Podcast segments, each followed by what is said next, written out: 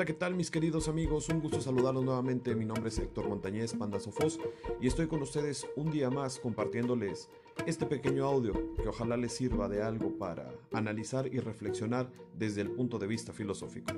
Iniciamos con ello, pues el día 6 de enero vivimos un acontecimiento histórico dentro de la política actual norteamericana.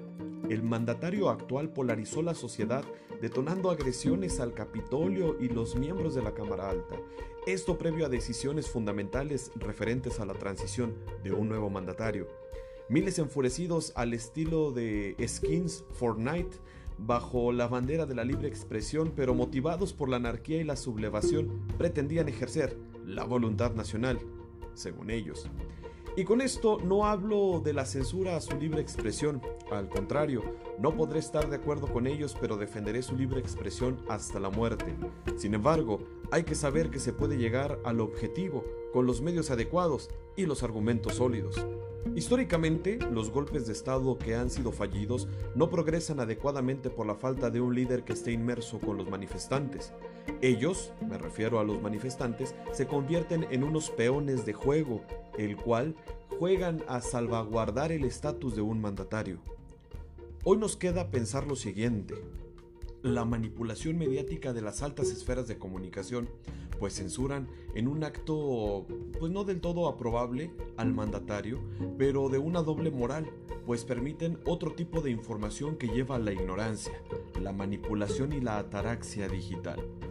Por un lado, los analfabetas funcionales digitales son un icono de masas y mantienen alienados a la comuna con una falta de criterio o con criterios ligeros que no permiten defender un punto de vista con elocuencia y certeza. Por otro lado, el flujo de información al estilo fake news que desinforma o más bien dicho lleva a la inmediatez misma que no permite que se puedan analizar con criterios adecuados.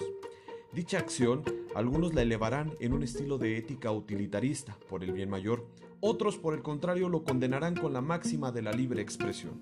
Sin embargo, aquí lo importante no es eh, encontrar algún culpable, es mejor hacer el ejercicio desde la filosofía práctica y del cual en este momento te invito a realizarlo con un análisis profundo, no desde el corazón, no desde los sentimientos, pues te recuerdo que los sentimientos y los sentidos nos pueden engañar debido a que dependen de fenómenos externos o que no hemos controlado. El medio adecuado o del cual yo te sugiero es vámonos por la razón y esto nos llevará a un fin trascendente. Ahora, ¿qué podemos cuestionarnos? Primero, que el hombre es bueno por naturaleza o depende de algún otro elemento. El hombre actúa en libertad. El hombre se corrompe con la sociedad o la tecnología lo corrompe. ¿Existen las libertades universales y necesarias? ¿El poder de los medios de comunicación hasta dónde puede llegar o hasta dónde ha llegado? ¿Y qué poder le estamos nosotros proporcionando? Y palabras como la guerra, el odio, la vida, la muerte, el gobierno, la pandemia e inclusive el sentido común, entre muchos más.